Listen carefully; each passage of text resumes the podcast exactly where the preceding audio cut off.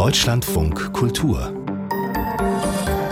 Lesart mit Frank Mayer. Seien Sie ganz herzlich willkommen. Der Journalist Tillmann Prüfer, der hat jede Menge Erfahrung als Vater, denn er hat vier Töchter. Von seinen Erfahrungen erzählt er in einer Kolumne im Zeitmagazin und gerade in einem neuen Buch. Und da hat er auch einen Werkzeugkasten für den modernen Vater eingebaut. Was da für Werkzeuge drin sind, das schaue ich mir gleich an. Im Gespräch mit Tillmann Prüfer.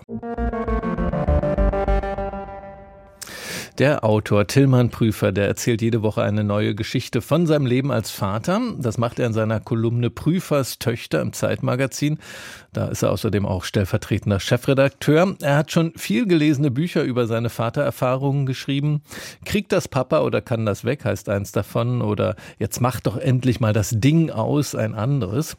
Und jetzt gibt es ein drittes, grundsätzlicheres Buch zu dem Thema von ihm mit dem Titel Vater sein, warum wir mehr denn je neue Väter brauchen. Guten Tag, Herr Prüfer.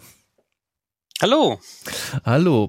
Lassen Sie uns mal erstmal anschauen, in welchem Umfeld Ihr Buch eigentlich steht. Sie schreiben nämlich in Ihrem Prolog, heute wird sehr viel über die Väter diskutiert und trotzdem gibt es ein seltsames Schweigen, nämlich das der Väter.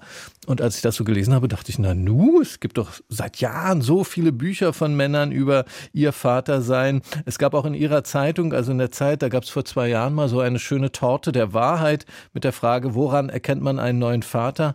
An der Windeltasche, an der Tupperdose mit Apfelschnitzen oder an dem Buch, das er übers Vatersein geschrieben hat. Und das war das deutlich größte Tortenstück. Also was meinen Sie denn, Herr Prüfer, mit dem Schweigen der Väter? Naja, das ist eigentlich ein sehr ernstes Thema. Wenn Sie schauen, ähm, wo machen Väter eigentlich öffentlich klar oder unterhalten sich öffentlich darüber, was sie eigentlich ihrer Vaterschaft machen möchten, wie sie die gestalten wollen, welche Freiräume sie für sich nutzen wollen. Und da ist sehr wenig los. Auch einfach an politischer ähm, Stimme, die Väter für sich nehmen. Nehmen Sie mal, das ist gar nicht so lange her, die Diskussion um die Vaterschaftsfreistellung. Also die Tatsache, dass Väter nach der Geburt ihres Kindes zwei Wochen frei bekommen, zwei Wochen dazu nutzen, am Wochenbett zu sein, sich um Behördenkram zu kümmern, Kontakt zu dem Kind aufzunehmen, sich um die Mutter zu sorgen. Das ist etwas, was war in allen Koalitionsverträgen äh, stand das drin, das war geplant, wurde dann plötzlich um zwei Jahre verschoben mhm. weil die Familienministerin sagte, das sei jetzt nicht der richtige Zeitpunkt. Und das war's. Und, Und da gab es keine öffentliche Debatte, meinen Sie? Es gab, äh, es gab keine Stimme von Vätern, die gesagt haben, Moment mal, das war doch ausgemacht, das war doch, das, das war doch unsere Zusicherung, das steht doch im Vertrag drin. Warum jetzt nicht? Und, sondern einfach Väter schweigen und machen weiter und merken gar nicht, dass ihnen da gerade etwas weggenommen wurde, dass ihnen da gerade eine mhm. Möglichkeit genommen wurde, dass sie gerade in ihren Möglichkeiten, sich zu entwickeln, beschnitten werden. Und ich meine, Männer haben überhaupt kein Problem damit, irgendwie Krach zu machen und sich für etwas einzusetzen und sich für ihre Belange einzusetzen. Nur wenn es darum geht, sich Möglichkeiten zu schaffen, ein besserer Vater zu sein, da gibt es ganz wenig Bewusstwerdung, ganz wenig Dialog. Und da wollte ich mal mit meinem Buch einen kleinen Kieselstein ins Wasser werfen. Den Punkt habe ich jetzt schon mal besser verstanden. Ähm, Sie haben ja vier Töchter, die sind, also Stand des Buches, 9, 15, 16 und 22 Jahre alt. Sie erzählen in Ihrem Buch auch davon, also das ist ein Teil des Buches, wie Sie selbst als Vater sind. Auch davon, dass Sie das mit dem Vatersein bei Ihrer ersten Tochter nicht gut hinbekommen haben. Woran sind Sie denn da gescheitert? Als ich das erste Mal Vater wurde, da war ich 25 und ich war völlig unvorbereitet auf diese ganze Geschichte. Und komischerweise konnte mir auch keiner sagen, äh, was da auf mich zukommt. Und auch niemand hielt das für nötig, irgendwie äh, mich da in besonderer Weise darauf vorzubereiten, sondern es hieß eigentlich, ja, ja, das, äh, das merkst du schon, wenn es soweit ist, das kommt schon so. Das heißt, ich bin dort ähm, völlig äh, blauäugig reingestolpert in diese ganze Geschichte und habe dann als erstes mal das gemacht, was ich dachte, was halt irgendwie eines Mannes Pflicht ist, nämlich Geld herbeizuschaffen. Ich bin mhm. in meinen Job gegangen im Büro, habe ich dann äh, eigentlich doppelt so viel Zeit verbracht wie vorher. Ich habe halt versucht aufzusteigen und ähm, eine materielle Grundlage zu schaffen. was ja genau das war, ähm, von dem ich dachte, das ist das, für das ähm, Männer in der ähm, äh, Vaterrolle vor allem da sind. Die alte Ernährerrolle, ne?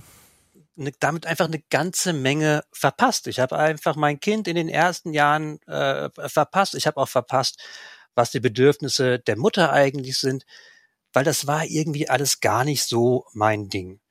Und das, ähm, sich dem bewusst zu werden und das auch mit äh, meiner Tochter aufzuarbeiten, diese Zeit, das hat ganz schön Zeit und ähm, Kraft gekostet und das, glaube ich, kann man besser machen und äh, deswegen habe ich das in meinem Buch auch so beschrieben. Mhm, also mhm. ich bin selbst kein idealer Vater, der das alles richtig gemacht hat, sondern ich habe halt mit vier Töchtern einen recht langen Weg gemacht, der auch noch nicht zu Ende ist.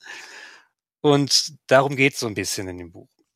Jetzt haben Sie da auch einen äh, Werkzeugkasten eingebaut in Ihr Buch, offenbar nach dem Gedanken, äh, da kriege ich die Väter, so Baumarkt, Werkzeuge, das ist so Ihr Bereich, da machen die mit. Und äh, Werkzeug Nummer eins heißt bei Ihnen mach dir einen Plan. Und da dachte ich selbst als Vater, also ich habe zwei inzwischen erwachsene Kinder, aber habe halt auch mal angefangen natürlich, dachte ich gleich, na super, das habe ich ja gleich mal versemmelt am Anfang, denn ich hatte überhaupt keinen Plan, muss ich sagen, weder beim ersten noch beim zweiten Kind. kind äh, wobei äh, man ja auch sagen muss, äh, wie soll man eigentlich was planen, wo man überhaupt nicht weiß, was auf einen zukommt. Also einen radikaleren Wandel im Leben gibt's ja nicht, als wenn so ein Kind auf einmal da ist. Ähm, was meinen Sie denn damit, macht ihr einen Plan? Ich hätte besser geschrieben, macht euch einen Plan. Denn es ist ja nicht so, man stolpert so von heute auf morgen in so eine Vaterschaft hinein, sondern man hat meistens so mindestens neun Monate Zeit, sich darauf vorzubereiten, weil man weiß im besten Fall schon, dass man Vater wird, ähm, weil man das meistens von der Mutter gesagt bekommt. Und das ist eine Zeit, die könnten Paare wesentlich besser nutzen, als sie es heute tun. Also ähm, ich habe für mein Buch mit äh, vielen Familienberatern, mit ähm, Männerberatern gesprochen und die sagen alle, dass halt Familien oder junge werdende Familien es viel zu sehr meiden, sich über die elementaren Geschichten, die auf sie zukommen, rechtzeitig auszutauschen. Also eigentlich was erwartest du dir von dieser Elternschaft? Was erwarte ich mir? Was sind meine Bedürfnisse? Wo brauche ich eigentlich Zeit für mich? Wo will ich Zeit nur mit dem Kind alleine haben? Wie will ich das gestalten? Ähm, wann gehst du äh, in die Arbeit zurück und wann ich? Das sind alles Sachen, die muss man wirklich miteinander ausmachen, sich da tief in die Augen schauen und sich fest an den Händen halten. Denn wenn man es nicht tut, nachher kommen so viele Sachen einfach auf einen zu, das ganze Elternleben mit allen Geschichten, dass man ja vorher gar nicht so richtig einschätzen kann, dass man dann nicht mehr dazu kommt, das bewusst zu gestalten. Und das ist eine Falle, in die viele junge Familien reinrauschen. Die denken sich, oh, unsere Liebe ist so stark und mit diesem Kind, das wird so toll. Wir kriegen das schon hin, weil wir uns mhm. ja gegenseitig so schätzen. Und plötzlich finden sie sich aber, das heißt plötzlich drei Jahre später, finden sich in Rollen wieder, die sie eigentlich gar nicht haben wollten, nämlich die Rollen, die es heute noch gibt. Also wenn wir sagen, es hat sich so viel getan, dann schauen Sie mal auf die Zahlen drauf. Die mhm. Zahlen sagen, ähm, obwohl wir seit 15 Jahren Elterngeld haben, sind und Debatte über neue Väter hin und her, 92 Prozent der Väter, der jungen Väter von jungen Kindern arbeiten heute noch Vollzeit und der Großteil der Mütter bleibt zu Hause, zumindest in einer, in, in einer Teilzeit. Wobei an der also Stelle. Also da hat sich da, sehr wenig getan und das muss mhm. man da braucht man einen Plan. An der Stelle, Sie nehmen ja die Väter da auch ein bisschen in Schutz, also vor diesem Vorwurf, ja, die, wir haben diese Lage, die Zahlen, die Sie gerade äh, zitiert haben, ähm, weil irgendwie die Väter nicht einsehen, dass sich was ändern muss. Das ist ja der, oft der Vorwurf im öffentlichen Diskurs und äh, Sie beschreiben das aber eher so, wenn ich Ihr Buch da richtig verstanden habe, das sind auch die Strukturen, in denen wir alle zusammen feststecken, eben, dass äh, zum Beispiel Männer beruflich besser bezahlt werden und lauter solche Dinge, oder? Dann nehmen Sie die Väter auch ein bisschen in Schutz. Habe ich das richtig verstanden in Ihrem Buch? Ich möchte sie eigentlich nicht so richtig in Schutz nehmen. Ich möchte sie ermutigen, sich ihrer Interessen bewusst zu werden und diese Interessen auch bewusst ähm, zu vertreten und dafür zu kämpfen. Also Väter möchten heute eine neue Rolle annehmen. Sie möchten bewusste Väter sein. Sie möchten engagierte Väter sein. Sie möchten aber die alte Rolle nicht abgeben. Und diese alte Rolle, die wird ihnen auch nicht genommen. Die alte Rolle ist die des Alleinernährers, des für alles Sorgers, des Jobabwicklers. Und das führt dazu, dass Väter diese neue Rolle, die sie annehmen wollen, Zeit mit der Familie zu haben, sich um die Kinder zu kümmern, eigentlich so wie noch einen weiteren Job auf ihre To-Do-List schreiben. Also sie arbeiten wie gehabt und nach Feierabend machen sie dann aber noch irgendwie den Einkauf oder der Abwasch oder Family Time und sind darin irgendwie gestresst, haben das Gefühl, sie schaffen es nicht richtig, haben ein schlechtes Gewissen. Und das ist keine gute Voraussetzung, um miteinander glücklich zu werden. Und da finde ich, ähm, können, da kann mehr passieren. Und dann müssen Väter sich einfach auch sagen, was äh, entgeht mir eigentlich, wenn ich 100 Prozent meiner Zeit im Job bin. Wenn ich meine Kinder in dieser wichtigen mhm. Zeit, in der sie klein sind, in der das gestaltbar ist, eigentlich nur kurz bevor sie ins Bett gehen oder am Wochenende wahrnehmen. Reicht mir das eigentlich? Und die Antwort müsste sein, nein, das reicht eigentlich nicht. Ähm, wir müssen an einer Stelle auch mal sagen, äh, was auch wichtig ist für Ihr Buch und für Ihren Ansatz, dass Sie die Vaterrolle nicht biologisch verstehen. Also man muss jetzt nicht biologisch ein Mann sein, um die Vaterrolle für Kinder wahrzunehmen, oder? Ja, das ist etwas, ähm, äh, was in der Entwicklungspsychologie sehr wichtig ist. Vaterrolle und Mutterrolle, das sind zwei Rollen, die Menschen annehmen können. Es ist gut für ein Kind, wenn es einen Elternteil hat, das mehr in der Mutterrolle ist, das heißt mehr häuslich, mehr bewahrend, mehr warm und eins, das in der sogenannten Vaterrolle ist, das heißt ein bisschen mehr herausfordernd, von außen auf es zukommend, kontaktsuchend, ermutigend. Das ist so eine klassische Aufteilung, aber es ist gar nicht gesagt, dass das irgendwie ähm, Papa und Mama machen müssen. Das kann irgendwie, man, man kann diese Rollen untereinander tauschen und aufteilen, wie man möchte. Also selbst meine Frau, die ist in vielen Sachen so viel mutiger als ich. Wenn es im Urlaub darum geht, von irgendeinem Felsen ins Meer zu springen mit den Kindern, da sage ich, Gottes Willen, da kann doch was mhm. äh, kaputt gehen. Und sie sagt, let's go. Und sie ist da mehr in der psychologisch gesehen klassischen Vaterrolle als ich. Und das kann aber auch jeder andere im Umkreis der Familie sein. Gute Freunde, gute Freundinnen. Es ist eigentlich, und das weiß man, ist gut gesichert, besichert, äh, gut für ein Kind, wenn es mehrere verschiedene Rollen im unmittelbaren Umfeld hat, mehrere Angebote und ähm, diesen, diesen Rollen soll man gerecht werden. Es geht nicht um Mann sein und Frau sein in einem biologischen Sinne. Ein neuer Blick aufs Vatersein von Tillmann Prüfer in seinem Buch Vatersein, warum wir mehr denn je neue Väter brauchen. Im Kindler Verlag ist das Buch erschienen mit 210 Seiten, 20 Euro ist der Preis. Dann haben Sie herzlichen Dank, Herr Prüfer. Danke Ihnen. Woher wissen Wurzeln, wo unten ist? Das ist einer der Buchtitel, die mein Kollege Hans von Trother gefunden hat bei seiner allmonatlichen Schatzsuche nach den merkwürdigsten, auffälligsten, komischsten Buchtiteln für unsere Auszeichnung als Mops des Monats.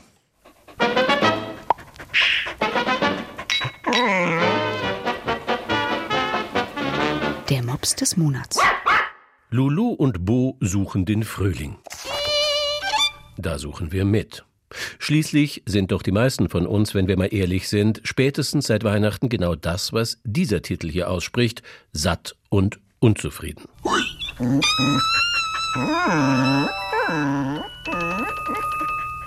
Vielleicht hilft dagegen ja die Ernährungszahnbürste, wie immer wir uns die vorzustellen haben, oder das Emotional Eating Kochbuch oder der alliterative Dreiklang mit Irritationsmoment mega lästig, mega lecker, mega gesund.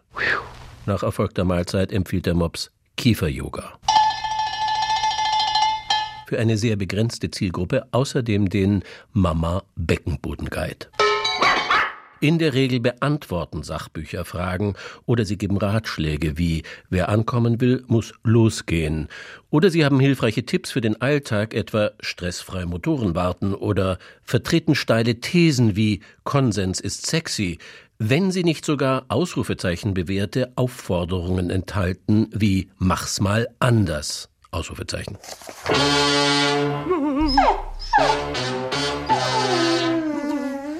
aber manchmal stellen sie auch Fragen.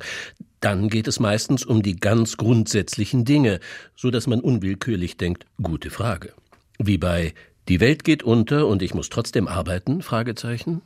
Oder was nützt die schönste Aussicht, wenn du nicht aus dem Fenster schaust? Gute Frage. Oder woher wissen Wurzeln, wo unten ist? Apropos Wurzeln. Einen Bogenschlag von der Philosophie zur Botanik und zugleich die schwindelerregende Abwandlung eines besonders beliebten Sprichworts schafft Hochmut kommt vor dem Fahren. Bei Titeln von Büchern ist immer wieder eine gewisse implizite Unzufriedenheit mit dem Wesen des Buchs festzustellen, wie es sich heute gibt.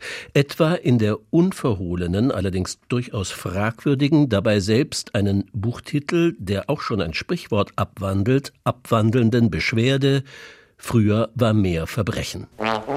Oder wenn einem Buch gleich das abhanden kommt, was es ausmacht, wie in Die geflohene Geschichte.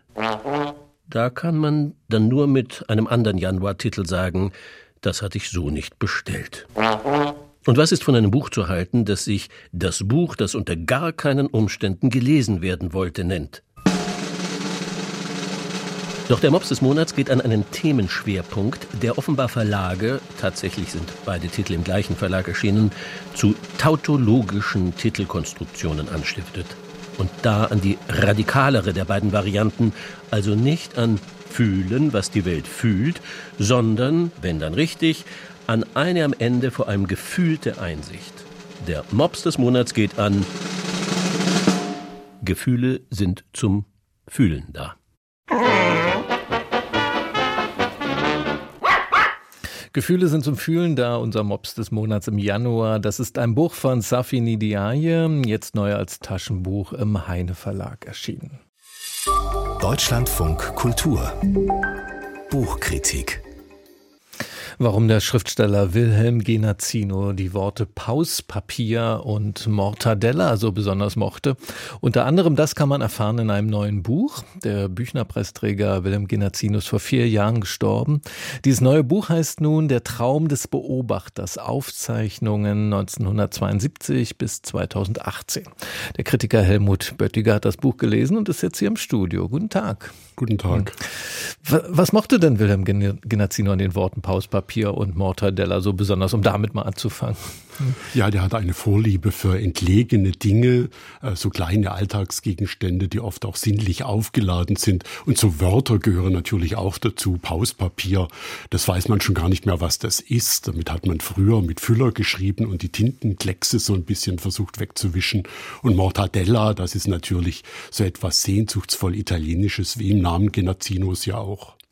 Und diese Aufzeichnung aus, wenn ich richtig rechne, 46 Jahren, ähm, in denen auch diese Worterklärungen stecken, was sind das für Aufzeichnungen? Welche Form haben die?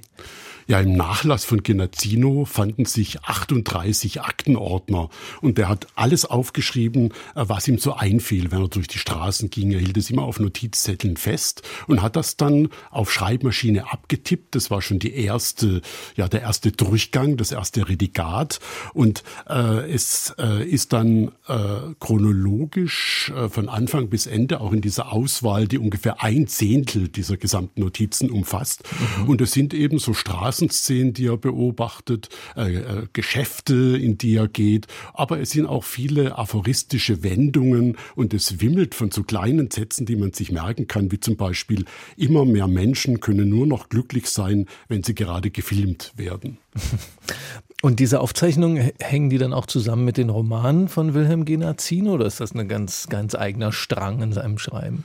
Ja, wer die Romane gelesen hat oder ein Teil von ihnen, da wird bei, in diesem äh, Tagebuch äh, wirklich sehr vieles wiederfinden. Zum Beispiel hat er eine ungeheure Vorliebe für Bäckereiverkäuferinnen oder äh, für irgendwelche sonstigen äh, obskuren Dinge. Und er beobachtet in diesem äh, Tagebuch auch einmal, wie eine Bäckereiverkäuferin mit Westen nicht kämpft, sondern diese Westen einfach gar nicht beachtet, die zu Hunderten um die Kuchenstücke herumschwirren und sie greift dann ganz elegant zu dem Kuchen, lässt sich überhaupt nicht beirren und wird nie von einer Wespe gestochen. Das taucht dann äh, zwei Monate später in, in einem Buch auf, in einem Roman in derselben Szene und Es fällt auf, dass in diesem Werktagebuch auch sein Familienhintergrund eine große Rolle spielt. Und das findet man dann auch wörtlich in den Romanen wieder, die das beschreiben. Äh, und er schreibt noch 1987, dass er sich schämt zu erzählen, dass seine Familie zu fünft in einer Zwei-Zimmer-Wohnung gelebt hat. Also drei Geschwister und die Eltern in zwei Zimmern, also so stapelweise auf Sofas. Und äh, darum geht es immer wieder, dieses Beengte. Und das sind soziale Verhältnisse, äh, das ist schon interessant. Das ist eine ökonomische Kategorie und keine moralische Kategorie, wenn man aus diesen beengten Verhältnissen kommt. Und deswegen tauchen in seinen Romanen auch immer so Gefühle von Scham und Peinlichkeit auf, die etwas damit zu tun haben. Und äh, bei so einem Schriftsteller gibt es eigentlich auch ein Nachdenken über Literatur in diesen Aufzeichnungen, über eigen, das eigene Schreiben oder, oder Bücher von anderen? Ja, äh, es fällt auf, dass die Literatur wirklich auch die Rettung aus diesen engen ja, beängstigenden Verhältnissen ist. Äh, er kommt immer wieder darauf zurück, dass die Literatur eigentlich das Einzige ist, was ihn da rausholt. Und eine ganz große Rolle äh, spielt dabei äh, der Schriftsteller Franz Kafka. Das fällt wirklich auf. In seinem ersten Roman Abschaffel gibt es Szenen, wie er Kafka liest. Und in dem Werktagebuch kommt er immer wieder auf Kafka zurück, der eine ähnliche ja, Sozialisation hat, der ähnlich kämpft mit dem Leben, in das er hineinwächst und immer wieder gibt es äh, Zitate, äh, wo Genazzino sich mit Kafka auseinandersetzt. Gewissermaßen beginnt die moderne Literatur mit Kafka und sie endet auch gleich mit ihm, schreibt er. Also Kafka ist eine große Instanz, äh, um dieses äh, kleine Leben, von dem er weg will und sich in die Literatur zu retten, äh, das wird dadurch bebildert.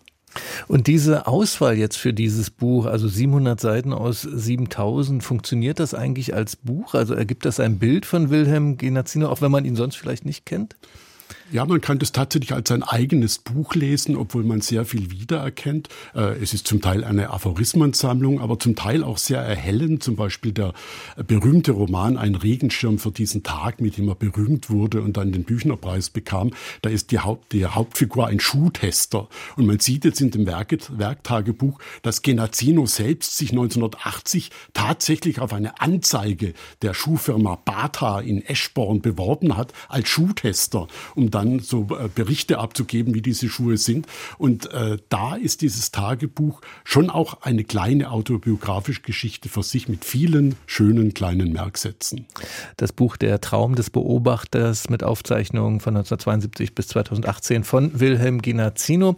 Das Buch wurde herausgegeben von Jan Bürger und Friedhelm Marx, ist im Hansa Verlag erschienen mit 463 Seiten, 34 Euro ist der Preis. Vielen Dank an Helmut Böttiger. Danke. Straßenkritik. Ich bin Thomas Südbeck und ich lese gerade das Buch Die Geschmeidigen von Nora Bossong. Der Untertitel Meine Generation und der neue Ernst des Lebens. Meine Generation meint bei ihr die Jahrgänge zwischen 1975 und 1985 und es sind einige zentrale Politiker aus dieser Generation, die jetzt die Regierung bilden. Das ist Christian Lindner zum Beispiel bei der FDP, mit denen hat sich Nora Bossong unterhalten. Sie sagt, es könnte sein, dass dieser Generation die Aufgabe zukommt, die Demokratie zu retten. Ich fand gut an diesem Buch, dass sie sich zu der Aufgabe bekannt hat, eine große Erzählung zu suchen, zu formulieren, die mehr ist als die Identitätspolitik für immer kleinere Gruppen. Ein Versprechen, es bleibt abzuwarten, wie weit das eingelöst werden kann.